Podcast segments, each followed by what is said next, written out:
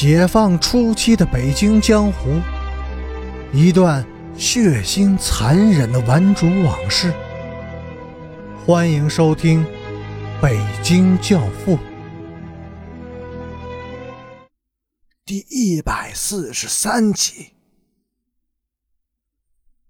周奉天，他在群敌的危机时笑了吗？肯定没有。因为他后来死了，而我必须笑。我不能就这样死去。于是他笑了，样子很苦，很僵硬，是那种勉强挣扎出来的笑。哈哈，一定不潇洒，没有风度。边雅君是这样想的，但是我毕竟笑了，而你们呢？周身疲懒，昏昏欲睡，他强迫自己睁大眼睛向四处去看。这时，他才第一次看见那几个漂亮的女孩子。她们是谁？到这儿来干什么呢？一个女孩跪在地上，把胡俊光的头抱在怀里，拼命的摇晃着他。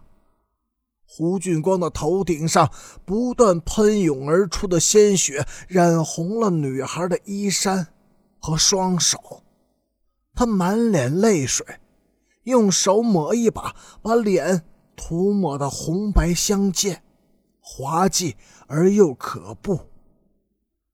另一个女孩勇敢地冲上前来，奋力地推散开边雅军，然后她跺着脚，一边歇斯底里的嚎啕大哭，一边撕心裂肺般的厉声高叫：“你们这帮胆小鬼，懦夫！你们冲上去呀，打，杀死他！”昏了头的摄政王们被他的叫喊声唤醒了，他们红着眼，怒骂着，高高举起尖刀、巨棒和硬石，从四面八方围逼了上来。边雅军的右手举起铁锹，威猛地向四外一抡，在敲头的尖利呼啸声中，他纵声怪笑：“哈 哈哈！”狗男女们，来吧！老子有八只手。陈诚带着人赶来了，他刚好来得及架住边雅军抡向一个女孩子头顶的铁锹。这个女孩子为了护住昏死过去的胡俊光，奋不顾身的扑倒在他的身上。雅君，你疯了，对女人下手！陈诚死死地抱住了边雅君，发现边雅君的浑身都被血水给浸透了，而边雅君只看了陈诚一眼，就浑身瘫软的晕了过去。他的手仍紧抓住铁锹把，手指像铁钩似的僵硬。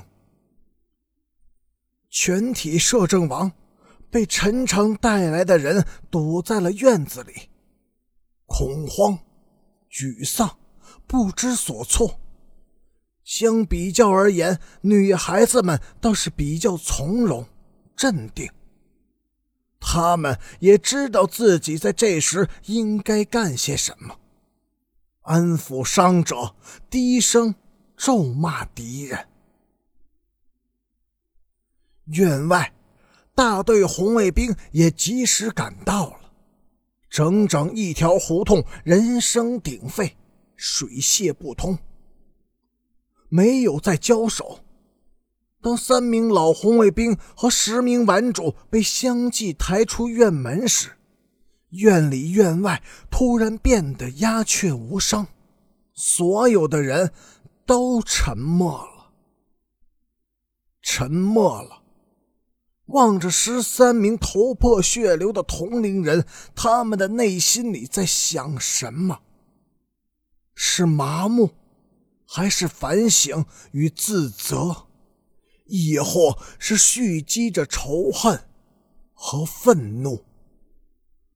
在这里还有必要记述一件小插曲：当伤员被抬出街口时，聚集在街道上的几百名老红卫兵们突然大声喧哗了起来。先是有人留声荡气的鼓噪，以后是齐声嗷嗷的吼叫，再以后，在场的所有人，包括老红卫兵和顽主们，都参加了吼叫。